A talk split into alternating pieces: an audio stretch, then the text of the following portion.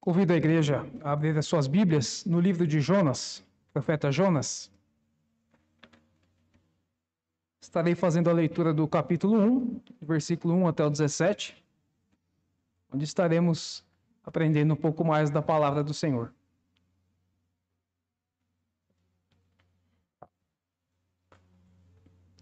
Jonas, capítulo 1, do verso 1 ao verso 17, a palavra de Deus nos diz assim: Veio a palavra do Senhor a Jonas, filho de Amitai, dizendo: Dispõe-te, vai à grande cidade de Nínive e clama contra ela, porque a sua malícia subiu até mim. Jonas se dispôs, mas para fugir da presença do Senhor, para Tarsis. E tendo descido a Jope, achou um navio que ia para Tarsis, pagou, pois, a sua passagem e embarcou nele para ir com eles para Tarsis, para longe da presença do Senhor. Mas o Senhor lançou sobre o mar um forte vento, e fez-se no mar uma grande tempestade, e o navio estava a ponto de se despedaçar. Então os marinheiros, cheios de medo, clamavam cada um ao seu Deus, e lançavam ao mar a carga que estava no navio, para o aliviarem do peso dela. Jonas, porém, havia descido ao porão e se deitado, e dormia profundamente. Chegou-se a ele o mestre do navio e lhe disse: Que se passa contigo? Agarrado no sono? Levanta-te, invoca o teu Deus. Talvez assim esse Deus se lembre de nós, para que não pereçamos.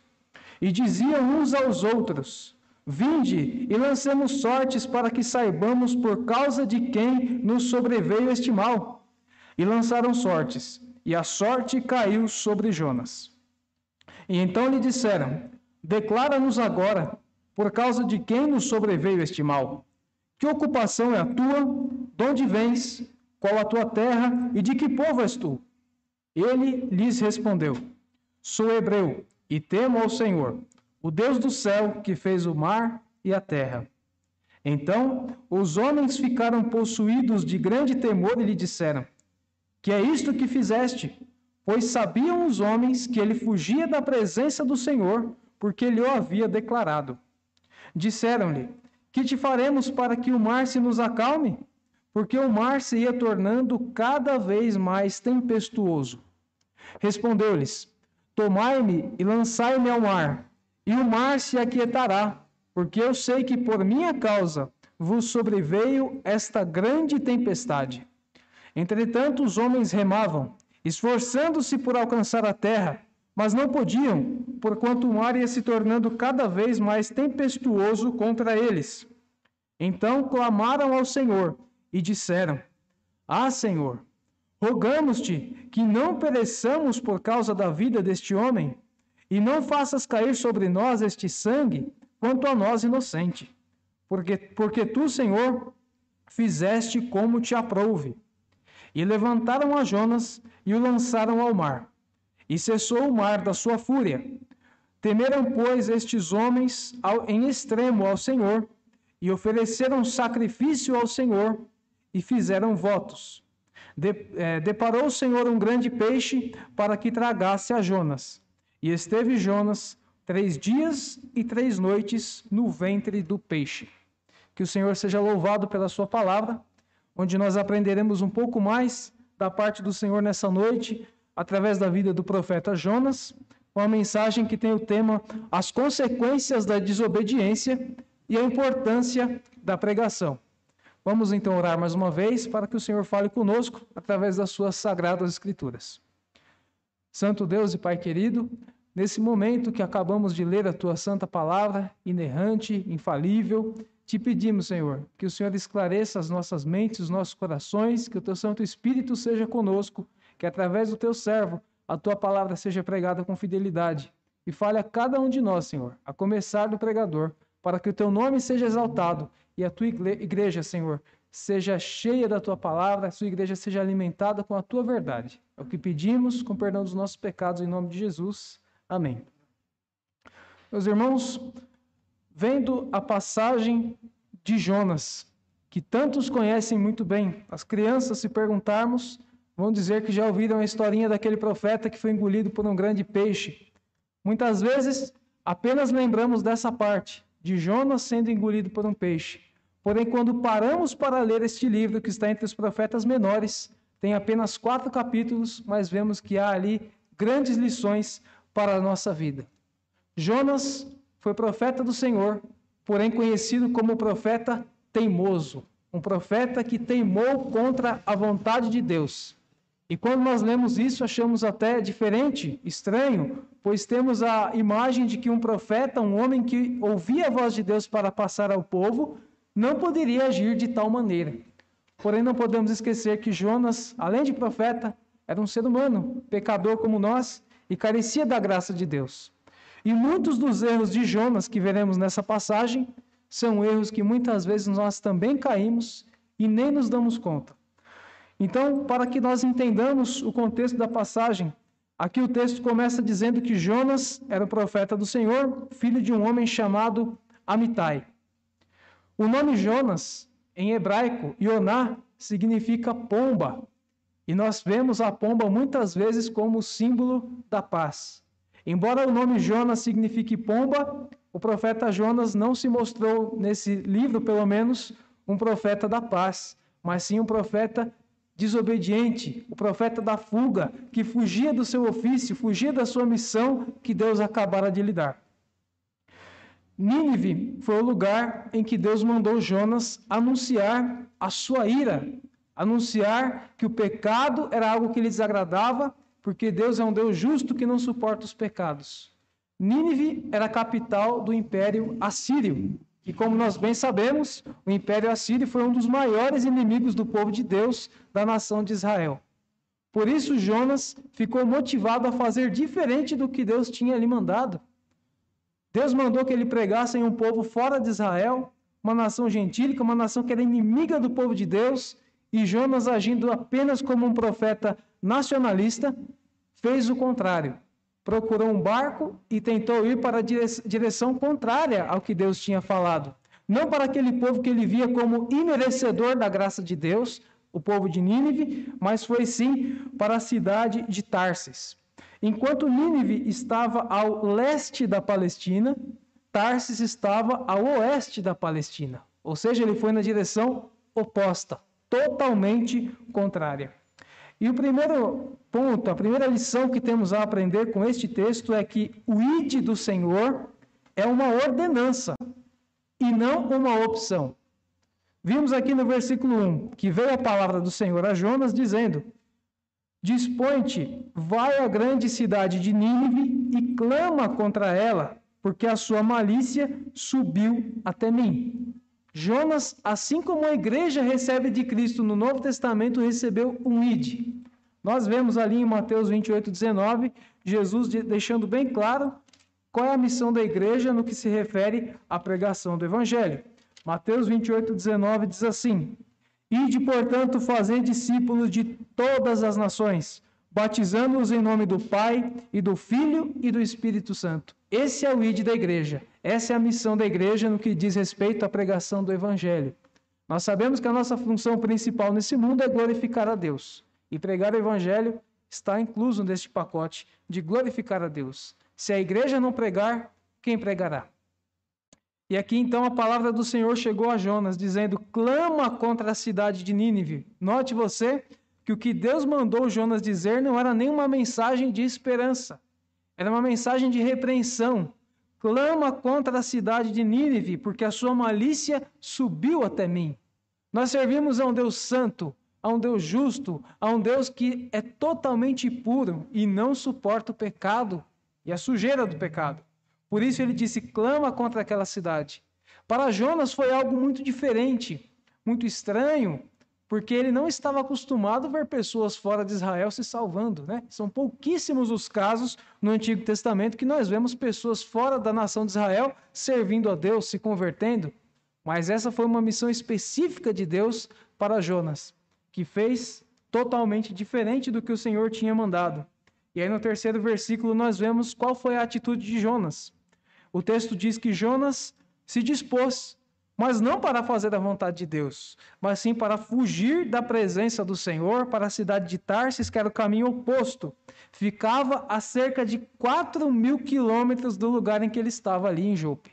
Olha só a atitude de Jonas, pensando, como muitos pensam hoje, que por ir para um lugar muito distante podem fugir da sua missão, fugir da presença do Senhor. O Senhor está em todos os lugares, ninguém foge à sua vista. Então o texto diz que ele fugiu da presença do Senhor para Tarsis. Desceu a Jope, achou um navio que ia para Tarsis, pagou a sua passagem, embarcou e ali o texto diz que ele se deitou ainda lá no porão do barco, ficou lá no fundo dormindo tranquilamente, quando de repente o Senhor faz aparecer ali uma grande tempestade, uma situação que onde acabou toda a calmaria, uma situação que gerou problemas não apenas para Jonas, mas para todos aqueles homens que estavam naquela embarcação.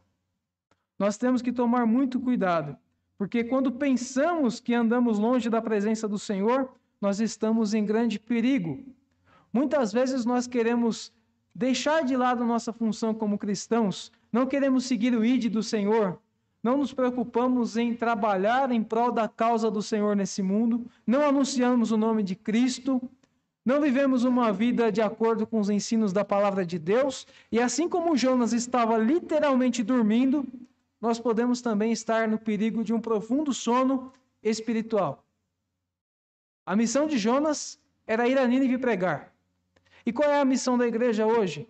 Jesus deixou em Mateus 28, 19: Ide por todo mundo, pregar o evangelho a todas as nações. Aquele que crê deve ser batizado em nome do Pai, do Filho e do Espírito Santo. E muitas vezes nós temos terceirizado essa função, terceirizado essa missão apenas para o pastor da igreja, apenas para o conselho da igreja. Nós temos aquela velha desculpa: eu não sei falar, a minha oratória não é boa, eu não sei convencer ninguém. Mas durante essa explanação do texto da palavra de Deus, nós vamos ver que todas essas desculpas que temos caem por terra. Pois foram as desculpas também que caíram sobre a face de Jonas. Jonas deixou sua missão de lado por puro capricho, achando que as suas convicções eram maiores que as convicções do próprio Deus. Deus falou: pregue na cidade que é inimiga do meu povo. E ele falou: não vou pregar na cidade que é inimiga. Eu não gosto deles porque eles também não gostam de mim. Eles não são israelitas. Eles perseguem o teu povo. Eles não merecem a tua graça. Será que muitas vezes não caímos também no erro de achar que alguma pessoa não merece a graça de Deus? Achar que uma pessoa, porque vive uma vida totalmente errada, desregrada, a pessoa pode ser até um bandido, a pessoa pode ser um usuário de drogas, e nós olhamos para ela e falamos: Eu não vou pregar para ela. Olha o estado que essa pessoa está. Ela não é como eu, uma pessoa que anda direitinho. Hoje de manhã, na sala dos adolescentes, na escola dominical, até falamos deste exemplo, né? Que muitas vezes nós cristãos caímos no erro de olhar para uma pessoa que nós gostamos, pode ser um parente, um vizinho, um amigo, que é uma pessoa que não vem à igreja, uma pessoa que não serve a Deus, mas é uma pessoa que a gente fala, é gente boa. É uma pessoa que não deve nada a ninguém, é uma pessoa que é simpática com todo mundo e a gente cai naquele erro terrível de falar só falta se converter. Só falta se converter? Se só falta converter, falta tudo. A pessoa não tem nada. As suas boas ações não a levarão ao céu. Então, nós devemos olhar para todos da mesma forma. Todos pecaram, está lá em Romanos, né? Todos pecaram e carecem da glória de Deus. Seja um ninivita, seja uma pessoa que tem um mau procedimento, todos precisam ouvir do Evangelho. Por isso, Jesus falou que nós devemos pregar para todos. Quer dizer que todos vão se converter? Não. Mas não cabe a nós converter. Nós nos chamamos Espírito Santo. Essa obra é de Deus. Nós vamos até onde o Senhor manda, que é ide e pregai o Evangelho. A parte divina deixamos com Deus. Nós apenas obedecemos. Então vamos destacar agora algo que está aqui no versículo 5, que diz sobre os marinheiros daquele barco onde estava Jonas adormecido. Depois do versículo 4, que diz que a grande tempestade estava fazendo o navio quase despedaçar. No versículo 5 diz assim: Os marinheiros, cheios de medo, clamavam cada um ao seu Deus, Deus com D minúsculo, pois eram deuses falsos, pagãos, e lançavam ao mar a carga que estava no navio, para o aliviarem do peso dela. Então veja a preocupação daqueles homens, todos ali idólatras, serviam a deuses falsos, começaram a jogar a carga do navio para ver se o peso diminuía e amenizava em alguma coisa a sua situação difícil, e cada um começava a clamar ao seu próprio Deus. É o que está aqui descrito. Essa era uma grande oportunidade para Jonas se ele não estivesse adormecido. Se ele estivesse ali acordado, já nesse momento, percebendo o problema que ele causou por sua desobediência a pessoas que nada tinham a ver com a missão dele, o que, que ele devia fazer? Aproveitar a oportunidade para falar do Deus vivo para essas pessoas que estavam ali pedindo salvação a deuses falsos. Lembramos aqui até da passagem que está lá em Atos, capítulo 17, nos versículos 22 a 24. Os irmãos podem ler em casa depois com mais calma, que é aquele conhecido texto onde Paulo chega ao Areópago, vê ali que tinham muitos deuses falsos que eram adorados, mas tinha um local que estava vazio, sem Deus nenhum, dizendo que era um altar ao Deus desconhecido. O que ele fez? Paulo aproveitou a oportunidade e disse: Eu sirvo a esse Deus desconhecido. E apresentou o único e verdadeiro Deus àquelas pessoas. Muitas vezes nós temos deixado passar também as oportunidades. Pessoas que estão à nossa volta, no nosso convívio, estão ali em dificuldade, estão em engano, e nós muitas vezes não aproveitamos as brechas que temos para falar de Jesus Cristo para essas pessoas. Não estou falando para sermos crentes chatos, mas muitas vezes a oportunidade aparece e a gente deixa para outro dia ou terceiriza para uma outra pessoa, porque temos vergonha de falar do evangelho, ou muitas vezes porque achamos que aquela pessoa não merece ouvir, como Jonas fazia ali com as pessoas de Nínive. Devemos ser como o apóstolo Paulo, não como Jonas. Aproveitar as oportunidades. O que, que a Bíblia diz? Preguem em tempo, fora de tempo. Quer ouçam, quer não ouçam. Estamos aqui para isso. Temos que ter clara missão de sermos embaixadores do reino do céu aqui na terra. Ser cristão não é simplesmente andar com uma Bíblia na mão, pela rua, andar de terno e gravata, como muitos pensam. Ser cristão é ser o embaixador do reino dos céus aqui na terra. Muitas vezes a correria do dia a dia, as nossas muitas obrigações, tem feito isso ficar um pouco esquecido, um pouco nublado nas nossas mentes. Qual a nossa missão aqui nessa terra? Glorificar a Deus, representar o reino do céu, um reino que virá e durará para todo sempre. E muitas vezes estamos apegados com aqui, agora, obrigação, trabalho, dia a dia, correria, rotina. E as oportunidades de falar de Jesus? Lembre-se, o ID não é só para o pastor. O ID é para cada um de nós.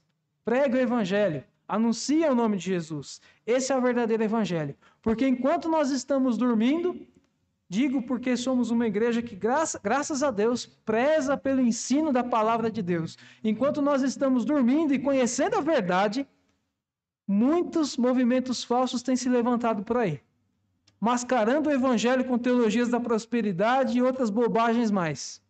Tirando a cruz de Cristo do foco, tirando ela do centro e colocando bênçãos materiais e um monte de coisas que não tem nada a ver no lugar de Jesus Cristo.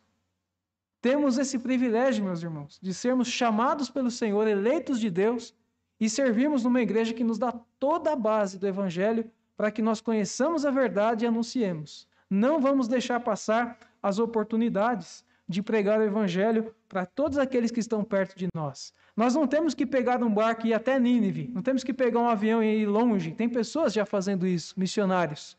Mas nós temos a oportunidade a cada dia, no nosso trabalho, com os nossos vizinhos, na nossa família, na nossa casa, se tem alguém ainda que não conhece ao Senhor. E por que é que vamos deixar passar? Não é verdade? Então vamos agora para o versículo 6, que diz assim: Chegou-se a ele o mestre do navio, enquanto Jonas dormia, e disse: Que se passa contigo, agarrado no sono? Levanta-te, invoca o teu Deus. Talvez assim esse Deus se lembre de nós para que não nos pereçamos. Veja que interessante, meus irmãos. Enquanto Jonas dormia tranquilamente, chega uma pessoa ali que servia a um Deus falso, um Deus com D minúsculo, e chama Jonas à responsabilidade. Olha aqui, ó. todo mundo clamando aos seus deuses e você dormindo? Clame ao seu Deus também. Quem sabe funcione. Quem sabe o seu Deus tenha misericórdia de nós. Quantos de nós já não passamos essa vergonha de sermos chamados muitas vezes à responsabilidade por pessoas que não temem ao Senhor? Por mais que pessoas nos conheçam sabendo que somos crentes, cristãos, e elas não seguem o mesmo Deus que nós, em determinada situação pode ser que essa pessoa venha nos cobrar. Você está agindo assim? Você está reclamando? Você está dormindo? Você não está enxergando a situação? Mas espera aí, você não é crente? Quantos de nós já não passamos por essa vergonha? De agirmos de uma forma totalmente inadequada em uma situação que deveríamos dar exemplo, anunciando o evangelho e agindo como uma pessoa que realmente crê no Deus vivo, uma pessoa que não se abala facilmente, pois Deus é conosco e está no controle de todas as situações. Muitas vezes pode ser que o mundo nos chame à responsabilidade, assim como o capitão do navio chamou Jonas à responsabilidade. Que vergonha ele deve ter passado. E que vergonha muitas vezes nós passamos. Não podemos esquecer, somos representantes do reino dos céus aqui na terra. É tão feio quando o mundo nos chama à responsabilidade. Foi feio com Jonas também. E no versículo 8 diz assim: Então lhe disseram: Declara-nos agora por causa de quem nos sobreveio este mal.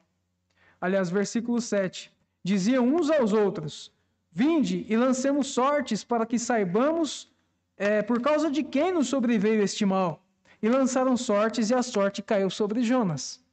Veja que com Deus não há brincadeira. Deus fez com que aqueles homens, mesmo lançando sortes, percebessem que Jonas, o dorminhoco, era quem tinha causado toda aquela situação. A desobediência dele fez com que Deus colocasse todas aquelas pessoas em uma situação perigosa, desconfortável, sendo que ele ali era o único servo do Deus vivo. Todos os outros homens eram idólatras, serviam a deuses falsos, tinham uma convicção totalmente errada, mas por causa do servo de Deus, eles estavam em dificuldade. Um crente não operante, uma igreja não operante, será que tem sido instrumento de bênção ou de maldição no lugar em que está localizado? Temos que colocar isso sempre em pauta, sempre pesar na balança. Eu, como crente, a minha igreja no bairro em que está, tem sido bênção ou tem causado problemas para quem está à volta? Jonas com certeza não havia pensado nisso. E aí no versículo 8, quando já sabiam que Jonas era o causador do problema por sua grande desobediência a Deus, disseram: Declara-nos agora por causa de quem nos sobreveio este mal? Que ocupação é a tua? De onde vens? Qual é a tua terra e de que povo és tu? Olha lá o interrogatório em que Jonas estava passando. Achou que ia passar ileso, escondidinho, dormindo no fundo de um barco, indo para o que ele achava ser longe da presença do Senhor. Ele viu, sentiu na própria pele, que não tem como fugir dos olhos de Deus. Não tem como fugir da responsabilidade de ser um servo do Senhor. Os próprios ímpios, idólatras, estavam questionando por que, que ele desobedeceu o Deus dele e viram a diferença do Deus de Jonas e dos seus deuses, que muitas vezes são deuses feitos de madeira, têm olhos, mas não veem, ouvidos, mas não ouvem, nariz, mas não cheiram e boca, mas não falam. Mas viram a diferença do Deus de Jonas. Este sim tinha poder. Ele tinha poder para acalmar a tempestade e também para criar uma tempestade. E aí vem o versículo 9 com a resposta de Jonas. E ele lhes respondeu: Sou hebreu, a forma que os judeus se identificavam para os de fora. Sou hebreu e temo ao Senhor, o Deus do céu, que fez o mar e a terra. Não teve saída. Teve que dizer: temo ao Senhor verdadeiro, o Deus que vocês estão vendo, que criou o mar, a terra, tudo que vocês conhecem. O Deus vivo, o único Deus verdadeiro. Imagina a situação de Jonas, meus irmãos. É agora então que percebemos que o verdadeiro crente não pode esconder a sua fé. Muitos de nós, não apenas as crianças, os adolescentes, os jovens, mas muitos de nós muitas vezes não falamos que somos crentes por vergonha. Jonas aqui tinha um grande motivo para estar com vergonha, porque ele causou problema para as pessoas. Mas ainda assim, ele não pôde negar a sua fé. Ainda que Jonas estivesse no maior dos pecados, na maior situação de desobediência a Deus, ele ainda assim se mostrou um servo verdadeiro do Senhor. Ele falou: Eu sirvo ao Deus verdadeiro que criou o céu e a terra. O verdadeiro crente, por pior que esteja a sua situação, quando ele é apertado, ele não nega a sua fé. Porque a fé não vem do homem. A Bíblia diz que a fé é dom de Deus. Né? Está lá em Efésios, capítulo 2, versículo 8. Até a fé que nós temos é dom de Deus. Por isso, o verdadeiro crente não pode negá-la, ainda que ele esteja em uma situação difícil, como estava Jonas. E aí nós vamos agora para o segundo ponto, a segunda lição dessa mensagem, que fala sobre a fidelidade na pregação e o reconhecimento da obra divina, que é o que nós estamos falando agora. O pregador da palavra de Deus, seja em cima de um púlpito como esse, seja lá fora pregando para alguma pessoa, ele deve sempre ser fiel à palavra de Deus. Na Bíblia não se acrescenta, não se tira nada. A verdade de Cristo deve ser apresentada como ela é. Então, versículo 10, para que entremos nessa lição sobre a fidelidade na pregação e o reconhecimento da obra divina na salvação, diz assim: Então os homens ficaram possuídos de grande temor e lhe disseram: Que é isto que fizeste? Pois sabiam os homens que ele fugia da presença do Senhor, porque ele mesmo havia declarado para aqueles homens: O que é isso que você fez? Foi o que falaram para Jonas. Ainda no versículo 11, disseram-lhe: Que te faremos para que o mar se nos acalme? Quer dizer o quê? Você está dizendo que serve o Deus verdadeiro. É por sua culpa que tudo isso está acontecendo. Então dá a resposta para nós. O que devemos fazer para que essa situação passe? Porque o mar ia se tornando cada vez mais tempestuoso. E no versículo 12 vemos a resposta de Jonas: Tomai-me e lançai-me ao mar, e o mar se aquietará, porque eu sei que por minha causa vos sobreveio esta grande tempestade.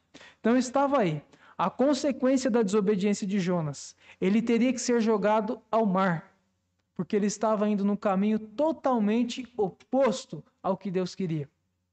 A Bíblia é clara quando diz que há caminhos que para o homem parecem ser bons, parecem direitos, mas a seu cabo, a seu final, são caminhos de morte. E nós devemos ter esse grande alerta, meus irmãos, sempre em mente. O caminho que nos parece mais bonito, geralmente, é o caminho que não glorifica a Deus. Muitas vezes as pessoas perguntam: como sabemos qual decisão tomar? Muitas vezes nos vemos em situações em que nós, fica, nós ficamos divididos. Eu sigo pelo caminho direito, pelo caminho esquerdo, eu vou para frente, eu vou para trás. Eu tenho que escolher um emprego, eu tenho que fazer qualquer coisa da minha vida corriqueira, mas eu não sei qual é a decisão correta. Uma vez eu ouvi de um pastor e realmente ele tinha razão. Sempre que eu tenho duas situações na minha mão, eu coloco na balança qual dessas situações que eu to... qual dessas decisões que eu tomar mais vai glorificar a Deus chegarei numa resposta com certeza. Tomarei a atitude que mais glorificará o nome de Deus, que mais estará de acordo com a minha função de cristão, que mais estará de acordo com a palavra de Deus. Então é assim que nós devemos agir, tomar a decisão que sempre glorificará e exaltará mais o nome do Senhor. Vemos aqui agora no versículo 12, no versículo 13, aliás. Entretanto, os homens remavam, esforçando-se por alcançar a terra, mas não podiam, porquanto o mar ia se tornando cada vez mais tempestuoso contra eles. Então, note que, mesmo Jonas dando a receita para eles, é só me jogar no mar, porque eu sou um profeta desobediente, que vocês vão se livrar. Qual foi a atitude daqueles homens do barco? Eles se esforçaram para continuar com Jonas, remando, usando todas as suas forças para não ter que jogar um homem ao mar, para não ver um homem morrer. Mais uma vergonha pela desobediência de Jonas. Ele julgou que os ninivitas não mereciam ouvir da parte de Deus. Mas homens que até então se mostraram idólatras nessa embarcação, servindo a deuses falsos, tiveram mais misericórdia da vida do profeta teimoso do que o profeta da vida dos ninivitas. Mais uma vergonha que Jonas passou e muitas vezes nós também passamos. Muitas vezes os filhos das trevas são mais prudentes que os filhos da luz. Temos que tomar muito cuidado, meus irmãos. Tudo que nós fazemos, cada atitude que nós tomamos, nós estamos sendo vigiados. Por saberem que somos cristãos, cada passo que damos é avaliado por alguém lá fora. e pregamos o evangelho com os lábios, pronunciamos, proclamamos ao nome de Jesus, que é o mais importante, mas não é só dessa forma que a gente prega o evangelho. São com as nossas atitudes também. É algo que eu sempre destaco quando estou ensinando sobre esse texto, e vale para a começar de mim, todos nós que somos falhos, mas precisamos estar debaixo da misericórdia e da graça de Deus. Não sejamos crentes teóricos. Cuidado com o crente teórico, que é ortodoxo na teoria, mas na prática não faz nada daquilo que prega. Na é verdade, o que, que nós pensaríamos de um outro irmão nosso que aí fora agisse de forma não misericordiosa com seu próximo, que não se importasse com a vida de ninguém, não quisesse anunciar a Jesus para ninguém porque fala que esse mundo já está perdido e ninguém merece mais ouvir falar sobre salvação? Qual seria a nossa impressão dessa pessoa? A pior possível. Seria um crente teórico, que diz crer na Bíblia, mas enquanto Jesus diz, ide pregai a toda criatura, ele não faz. Foi o que Jonas fez. Não teve misericórdia dos ninivitas, mas os homens da embarcação tiveram misericórdia dele. Quem somos nós para não ter misericórdia de alguém quando olhamos para a cruz e vemos um Cristo perfeito, maravilhoso, morrendo por pecadores que somos eu e você? Que misericórdia nós merecíamos? Que graça nós merecíamos? Aliás, graça é favor imerecido? Nenhuma. Então aqui está. Devemos tomar cuidado com a teoria não colocada em prática. A Bíblia mesmo diz, né, que não sejamos apenas ouvintes, mas sim praticantes da palavra de Deus. Devemos andar de acordo com aquilo que nós dizemos crer, não apenas ser crentes teóricos. E aqui nos versículos 15 e 16, é, a partir do 14, diz assim: Então clamaram ao Senhor. Veja que houve uma mudança agora naqueles marinheiros, nos homens que estavam na embarcação, uma mudança de atitude total e completa, sem Jonas ter anunciado a salvação, sem Jonas ter falado da misericórdia de Deus nenhuma vez. Olha o que eles falaram aqui no versículo 14. Então clamaram ao Senhor e disseram: Ah, Senhor, Rogamos-te que não pereçamos por causa da vida deste homem, e não faças cair sobre nós este sangue, quanto a nós inocente, porque tu, Senhor, fizeste como te aprouve. Olha aí, os homens idólatras que clamavam ainda há pouco a deuses falsos, clamando agora ao Senhor verdadeiro, Senhor com S maiúsculo, Deus Criador do céu e da terra, pedindo que Deus tivesse misericórdia deles pela vida de Jonas, porque eles teriam que jogar ao mar. Jonas aqui teve mais uma dura lição a aprender, que é justamente o título desse ponto, né? Que é a fidelidade na pregação e o reconhecimento da obra divina. Jonas mostra, é, aliás, Deus mostra para Jonas aqui que ele não precisava de Jonas para pregar ou falar do juízo para os ninivitas. Assim como ele não precisava de Jonas para falar das maravilhas de Deus para esses homens da embarcação e eles se convertessem. Jonas apenas passou vergonha até aqui. A única vez que ele abriu a boca foi para falar: Eu sirvo ao Deus verdadeiro e eu andei errado, e por minha culpa vocês estão nessa situação. E ainda assim vemos esses homens agora mudando de atitude, deixando os falsos ídolos, deixando os deuses falsos e clamando agora ao Deus verdadeiro. E Jonas não tinha feito absolutamente nada. Ele não havia pregado para aqueles homens da embarcação. Deus não precisa de nós. Nós é que precisamos de Deus. Deus deixou o id para nós, mas não como uma opção, como uma ordenança, porque Ele quer que nós preguemos o Evangelho, que nós anunciemos a Jesus nesse mundo. Agora, achar que Deus faz isso porque Ele precisa de nós é muita pretensão. Jonas acabou de ver que ele não fez nada, ele só passou vergonha e Deus ainda assim mudou o coração daqueles homens na embarcação. Salvação é obra divina, meus irmãos. Quando nós lembramos desse ponto, que a salvação vem única e exclusivamente da parte de Deus, que não depende da minha capacidade de convencer, mas apenas e exclusivamente do Espírito Santo, isso nos encoraja a pregar para as pessoas que estão à nossa volta. Eu já vi até mesmo pastores que saíram do seminário e hoje pastoreiam igrejas dizendo: quando eu aprendi que não depende de mim para convencer o pecador para que ele seja salvo, isso me encorajou. Nós não cremos num sinergismo, numa salvação que depende de uma resposta do homem, que Deus oferece e o homem fala assim ou não, não cremos nisso. Nós cremos que a salvação é obra de Deus. Ele convence o homem do pecado, da justiça e do juízo. Ele, ele tem um chamado eficaz, que quando esse chamado atinge o coração de um eleito, não tem como a pessoa dizer não.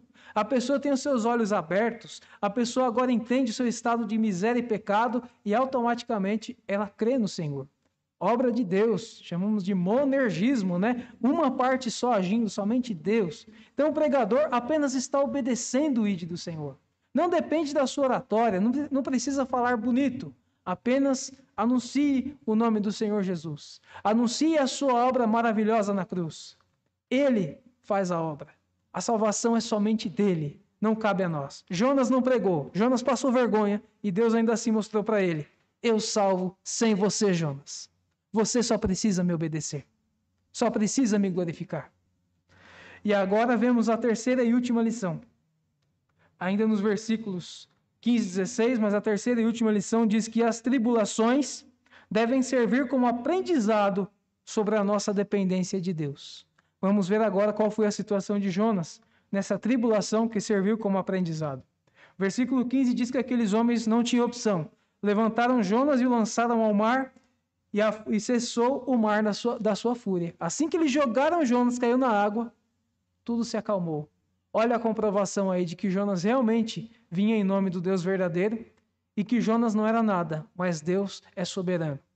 E no versículo 16 diz: Temeram, pois, estes homens em extremo ao Senhor. Olha que diferença. Temeram em extremo e ofereceram sacrifícios ao Senhor e fizeram votos. Acabamos de ver que esses homens eram idólatras. E agora eles estavam cultuando ao Deus verdadeiro. Como é maravilhoso, irmãos, saber que Deus é quem salva. Que se nós somos salvos foi porque um dia, lá na eternidade, Ele nos escolheu. E não viu nada de bom. Nada. Uma eleição totalmente incondicional. Nós estávamos na mesma situação dos ninivitas que Jonas achava que eram baixos demais para a salvação. Jonas também estava nessa situação. Mas Deus, por sua graça, por seu amor inexplicável, escolheu a mim e a você antes da fundação do mundo, sem ter visto nada de bom. Só viu pecado e miséria. Isso não é motivo de ter misericórdia do próximo? Deus teve de nós também. Deus é gracioso e louvado seja o seu nome. Terceira lição: as tribulações devem servir como aprendizado sobre nossa dependência de Deus. Aí o versículo 17 diz assim: Deparou o Senhor um grande peixe para que tragasse a Jonas. E esteve Jonas três dias e três noites no ventre do peixe. Aí nós não vamos entrar em discussão se era baleia, se era peixe grande. Nós cremos que Deus preparou sim um peixe grande para servir ali como um, uma espécie de refúgio para Jonas naquela situação em que ele se via já à beira da morte. Com certeza lá dentro do peixe não era uma situação nada confortável também. O cheiro era ruim, o espaço era pior ainda, mas ali era o melhor lugar do mundo para ele estar naquele momento. Senão ele haveria morrido, perecido. E muitas vezes eu comparo essa situação de Jonas, assim como também a de Noé na arca, que estava cercado de animais que faziam barulho, que faziam sujeira, com certeza não era uma vida fácil. Comparo o peixe onde Jonas estava, a arca de Noé, com a igreja. A igreja é composta de homens, e os homens são falhos nós somos pecadores. Nós cometemos falhas dia após dia, momento após momento, minuto após minuto. E muitas vezes essas falhas dos homens nos desmotivam de estar na igreja. Qual de nós já não ficou desmotivado? Puxa, eu vou à igreja, mas na igreja as pessoas têm problemas. Ali nós, não, nós estamos num lugar servindo um Deus perfeito, mas estou cercado de pessoas imperfeitas. Há N situações que podem nos desmotivar de estar na casa de Deus. Mas quando nós olhamos para Noé na arca, cheio de animais, Jonas dentro de um peixe apertadinho, num cheiro terrível, ali não era o melhor lugar do mundo para estar? Vamos olhar para fora da igreja. Qual é a situação do mundo que nós estamos vivendo hoje? É bonita? Nunca foi e está cada vez pior. Aqui é o nosso peixe. Aqui é a nossa arca. Devemos estar firmados na casa do Senhor. Não há lugar melhor no mundo para estar até que o Senhor volte. volte. Aqui tem problemas? Tem. Os homens todos aqui são imperfeitos? São. Mas o Senhor que nós servimos é perfeito. E se ele preparou uma arca para salvar Noé e sua família, preparou um peixe para salvar a vida de Jonas, ele preparou a igreja também, para que nós nos refugiássemos até que o Senhor voltasse. E essa estada de Jonas, três dias e três noites no ventre do peixe, está ligado agora com uma passagem do Senhor Jesus, que está lá em Mateus capítulo 12, versículo 40. Peço que os irmãos abram comigo, por favor. Evangelho de Mateus, capítulo 12, versículo 40. Onde os homens pediam ao Senhor Jesus um sinal. E qual foi a resposta de Jesus? Aliás, vou ler do 38 até o 40 para ficar mais fácil. Então alguns escribas e fariseus replicaram, falando com Jesus: Mestre, queremos ver de tua parte algum sinal. Ele, porém, lhes respondeu: Uma geração má e adúltera pede um sinal, mas nenhum sinal lhe será dado senão o do profeta Jonas. Porque assim como esteve Jonas três dias e três noites no ventre do grande peixe, assim o filho do homem estará três dias e três noites no coração da terra. Então veja que Jonas, sendo tão teimoso, tão desobediente, ainda foi citado pelo Senhor Jesus. Ele ter ficado três dias e três noites lá no ventre do peixe já apontava para a obra maior do Salvador. Aquele que teve sim misericórdia, aquele que é gracioso, o Senhor Jesus, que esteve três dias ali morto, sepultado, mas ao terceiro dia ressurgiu. Este é o sinal de Jonas, apontando para a obra de Cristo. Um profeta imperfeito, um profeta teimoso, ainda assim teve o privilégio de ser, ter citado por Jesus como alguém que estava prefigurando ou apontando para a morte e ressurreição de nosso Senhor e Salvador Jesus Cristo. Agora que Jonas estava no ventre do peixe, nós vamos ver, para encerrar, no capítulo 2, a oração que Jonas fez ali naquele peixe. Diz assim o capítulo 2, que é a oração de Jonas. Então Jonas, do ventre do peixe, orou ao Senhor seu Deus e disse, Na minha angústia, clamei ao Senhor. Ele me respondeu: Do ventre do abismo gritei, e tu me ouviste a voz. Já começa aqui dizendo da situação de angústia que ele estava, mas ele clamou ao Senhor e o Senhor lhe respondeu. Como disse João Calvino, a oração é o antídoto para todas as nossas aflições. Olha que consolo nós temos como crentes, meus irmãos. Todos passamos momentos difíceis, de desânimo, de desgosto. Mas quando nós estamos na pior das situações, nós recorremos ao Senhor em oração e eu duvido que um crente já não tenha passado por isso. Ora ao Senhor e parece que acalma. Não é que parece, acalma mesmo. O Senhor é conosco. Quando nós falamos com Deus verdadeiro, Ele nos enche da sua paz, Ele nos enche da sua tranquilidade, porque nós sabemos que nós não contamos com homens, nós contamos com um Deus soberano. Então Jonas orou e tinha certeza que Deus lhe respondia, tinha certeza que Deus lhe ouvia, e assim também é conosco. Nós podemos estar passando o pior momento da nossa vida, podemos ter caído a ficha de que, como Jonas, nós estamos deixando de lado a nossa função como crentes nesse mundo, isso pode abater e amargurar o nosso coração. Mas quando nós nos voltamos a Deus em oração, Ele aquieta a nossa alma, Ele nos enche da sua paz. Então, como disse João Calvino, a oração é o antídoto para todas as nossas aflições. E Jonas segue orando, no terceiro versículo. Pois me lançaste no profundo no coração dos mares, dos mares, e a corrente das águas me cercou. Todas as tuas ondas e as tuas vagas passaram por cima de mim. Ele falando da situação quando caiu na água. Então eu disse: Lançado estou de diante dos teus olhos. Tornarei porventura a ver o teu santo templo. Então, assim como Jonas imaginou no início dessa passagem que indo para outra cidade ele estaria longe dos olhos do Senhor, foi a mesma sensação que ele teve quando foi lançado ao mar. Agora eu estou longe de Deus. Será que um dia eu voltarei a ver a casa de Deus, estarei no templo adorando ao Senhor? Olha o que ele lembrou. Então, muitas vezes, como está aqui no título dessa lição, que é, as tribulações vêm como aprendizado para que nós vejamos quão dependentes de Deus nós somos, foi a situação que Jonas passou. Até então ele dormia no barco tranquilo, queria viver sua vida sem responsabilidade, sem obedecer a Deus, sem pregar a pessoas que ele não gostava. Mas na hora que apertou para ele, que ele se viu lançado no mar, à beira da morte, ele sentiu saudade até da casa de Deus. E isso acontece com verdadeiros crentes. Salvação não se perde, mas verdadeiros crentes também têm momentos de instabilidade. Podem desanimar, ficar um tempo sem vir à igreja, um tempo sem orar, um tempo sem ler a Bíblia. Mas quando a situação aperta, a tribulação chega, não devemos reclamar. Ela também é providência de Deus, para que nós nos lembremos o quão bom é estar na presença do Senhor.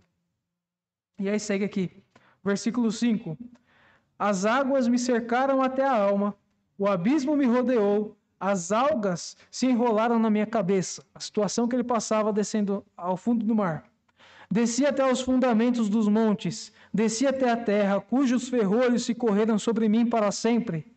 Contudo, fizeste subir da sepultura a minha vida. Então Jonas reconhecia que Deus foi quem salvou a sua vida.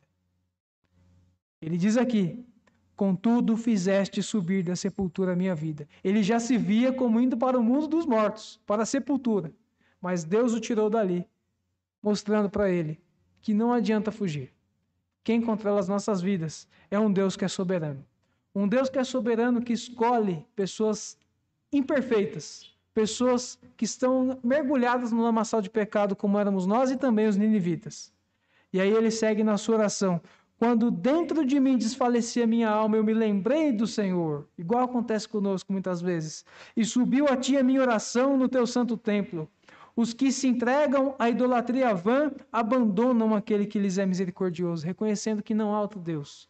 Não adianta ser idólatra, servir a deuses falsos como acontecia anteriormente com aqueles homens da embarcação. Mas sim, devemos seguir ao único, servir ao único e verdadeiro Deus, que é misericordioso teve misericórdia de nós, enviando o seu Filho para morrer em nosso lugar na cruz. E o versículo 9 destacamos de forma especial, que Jonas diz que com voz de agradecimento oferecia sacrifício ao Senhor, e o que votou ele pagaria. Agora ele obedeceria ao Senhor. Ele iria até Nínive anunciar a mensagem que Deus lhe mandou. E aí vem a frase chave do livro de Jonas: Ao Senhor pertence a salvação. Jonas acabara de aprender, ou pelo menos se lembrar, que ele tinha que obedecer a Deus, anunciar o nome do Senhor onde quer que fosse, porque não dependia da vontade dele que as pessoas seriam salvas ou não. Mas ao Senhor pertence a salvação. Que essa verdade fale profundamente aos nossos corações. Ao Senhor pertence a salvação. Eu prego a toda criatura. Não cabe a mim saber se é eleito de Deus ou não, mas ao Senhor pertence a salvação. Se ele tiver uma obra, ele há de realizar. Falou, pois, o Senhor ao peixe, e este vomitou Jonas na terra.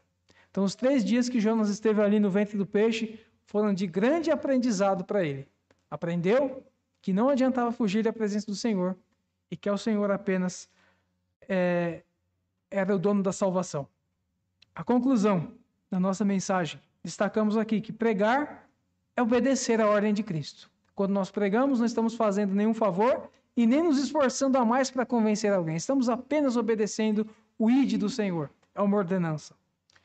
O homem prega, mas o agir é divino. Mais uma lição. Eu prego, mas eu não convenço ninguém. Apenas o Espírito Santo na vida dos eleitos. E a terceira e última lição. O verdadeiro pregador não é conhecido por sua eloquência. Nós vimos que Jonas não foi eloquente nem aqui no começo da passagem e nem quando ele chegou em Nínive. Os irmãos podem ler em casa ele apenas anunciou o juízo de Deus rapidamente, nem falou de misericórdia nem de graça, mas ainda assim Deus salvou apenas aquela geração de ninivitas. Então não dependeu da eloquência do pregador Jonas, mas apenas temos que ser fiéis ao Senhor.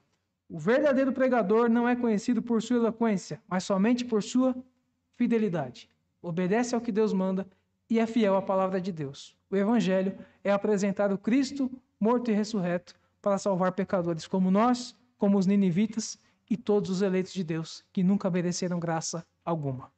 Que Deus assim vos abençoe, meus irmãos, e que essa palavra fale profundamente aos nossos corações e estejamos cientes da nossa missão como cristãos, embaixadores do reino dos céus aqui na terra. Amém.